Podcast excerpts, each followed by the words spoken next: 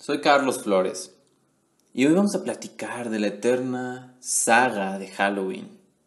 En este capítulo vamos a ser específicos con la 1, así que prepárense porque habrá spoilers.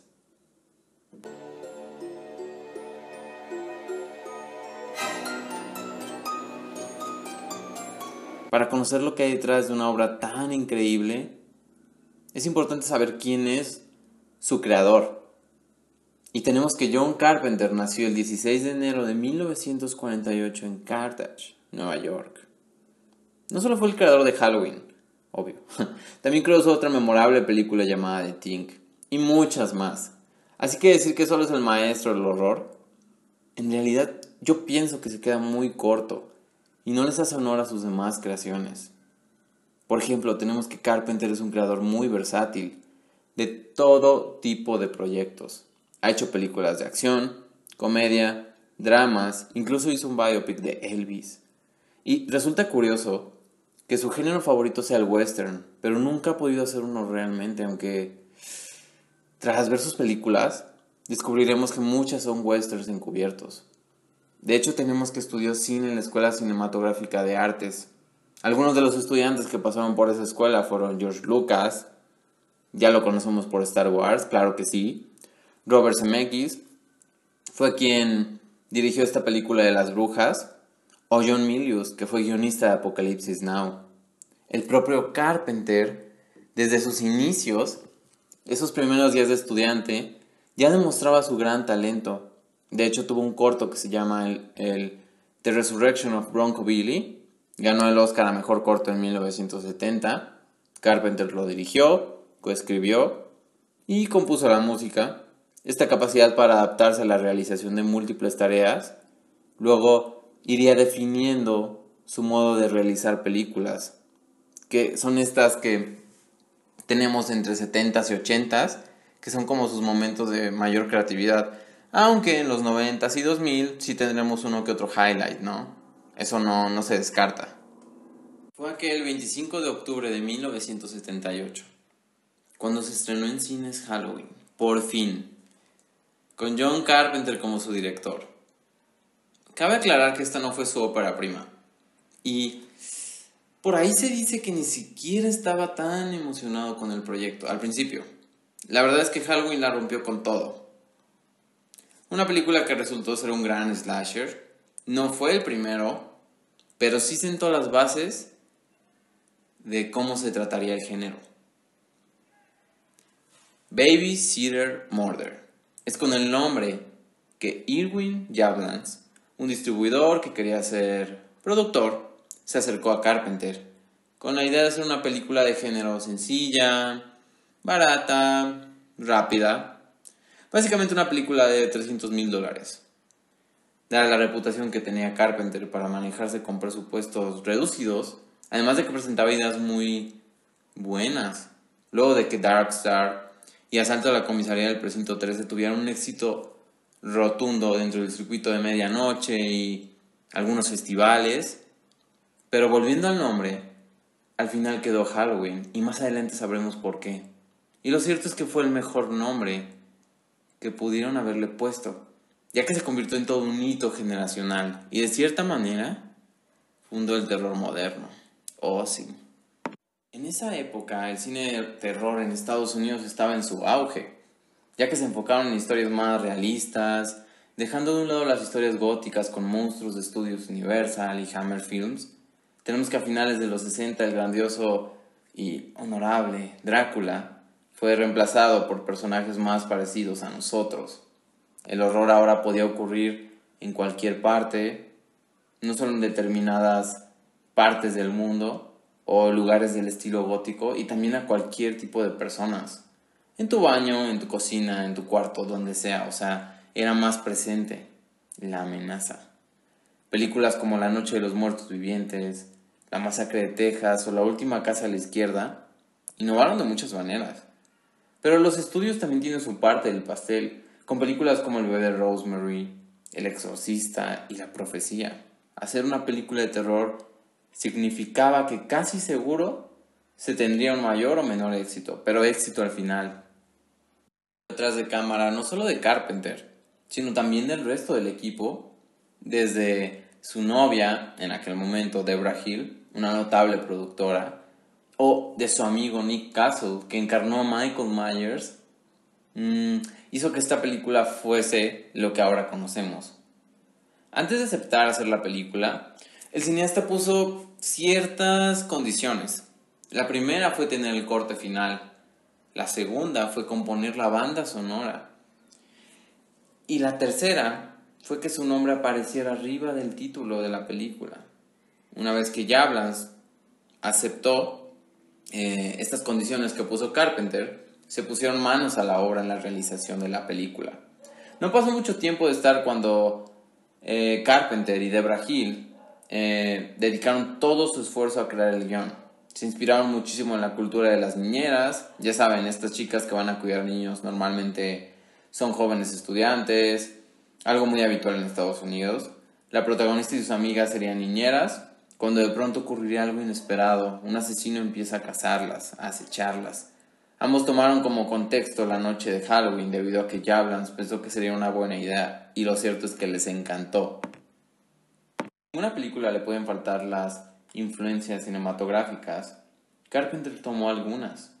Tenemos referencias, por ejemplo, al director Alfred Hitchcock, específicamente de Psicosis. Eh, adentrándonos a la película, podemos notar la ausencia por completo de la sangre. De hecho, Carpenter dio mucha importancia al suspenso sobre el shock, brindándonos tomas largas y voyeurísticas que nos hacen creer que la amenaza del asesino está todo el tiempo presente Hill fue quien se encargó del nombre del pueblo de la película y de los diálogos de los personajes femeninos para que no fuesen acartonados. Haddonfield, Illinois, es el nombre que Debra Hill le dio a la ciudad. Eh, en todo momento buscaron que todas las escenas fueran lo, más realistas posibles.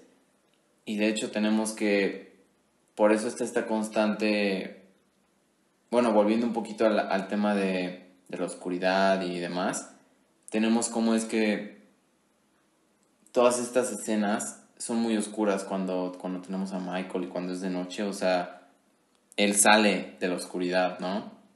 Y cabe resaltar que el nombre de Michael vino de un distribuidor, distribuidor eh, inglés que les ayudó a distribuir una película en Inglaterra. Fue la película de El asalto a la comisaría del precinto 13 eh, este distribuidor se quedó con todo el dinero recaudado, por lo que, bueno, qué mejor oportunidad para vengarte un poquito de un abusivo, ¿no? Aquí contamos con la grandiosa actuación de Jamie Lee Curtis.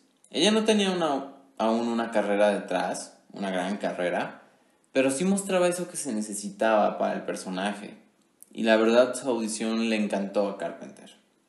Para el psiquiatra pensó en contratar a Christopher Lee, nuestro amado Conde Dooku en Star Wars o Saruman en El Señor de los Anillos, pero desgraciadamente él no estuvo interesado. Esto fue debido al sueldo, el cual era escaso, porque como ya les comenté, el, realmente el presupuesto de la película era muy bajo. Pero un tiempo después se mostraría arrepentido de no haber aceptado Saruman. Luego de este rechazo, Carpenter buscó otro actor británico y fue como dio con Donald Pleasance uno de sus papeles más famosos fue ser el villano de James Bond. Ese que tiene un gatito y algo en el ojo y un como atuendo gris. La película se llama Solo se vive dos veces. Él aceptó enseguida y se emocionó mucho por el proyecto ya que él ya había escuchado de los proyectos de Carpenter. Entonces ya le venía siguiendo la pista, ¿no? Su sueldo fue de 25 mil dólares, lo cual aumentó el presupuesto a 325 mil dólares. Además, enfocándonos más en la peli, la banda sonora fue puramente compuesta por Carpenter, que en definitiva logró aquello que buscaba. Tenemos los momentos más tensos y sumergibles en la historia. Algo curioso es que la decisión de contratar a Carpenter para esta película, de hecho, se remonta a lo que les platiqué hace un momento de cómo él se encargó en, aquel cortometraje ganador del Oscar de también el soundtrack, ¿no? Entonces, esto, esto fue esencial. Y otro aspecto importante fue que Carpenter debió contratar un equipo que no fuera caro, ni actores, ni miembros, ni equipo de grabación, nada. Pero supo buscar y conoció gente dispuesta a trabajar bajo esas condiciones. El director de fotografía Dean Candy, y Carpenter dieron un uso magnífico al de las sombras.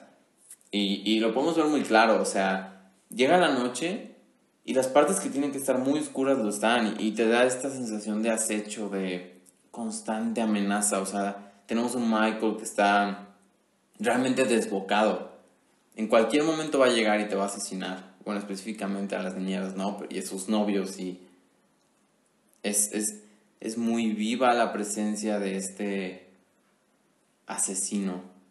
La razón por la que muchas escenas parecen vacías y, y muchos de ustedes probablemente lo notaron. Y esto es debido a que no hubo mucho dinero para contratos de, de extras. Pero de muchas maneras esto le sumó a esta desolación que se quería expresar en el ambiente.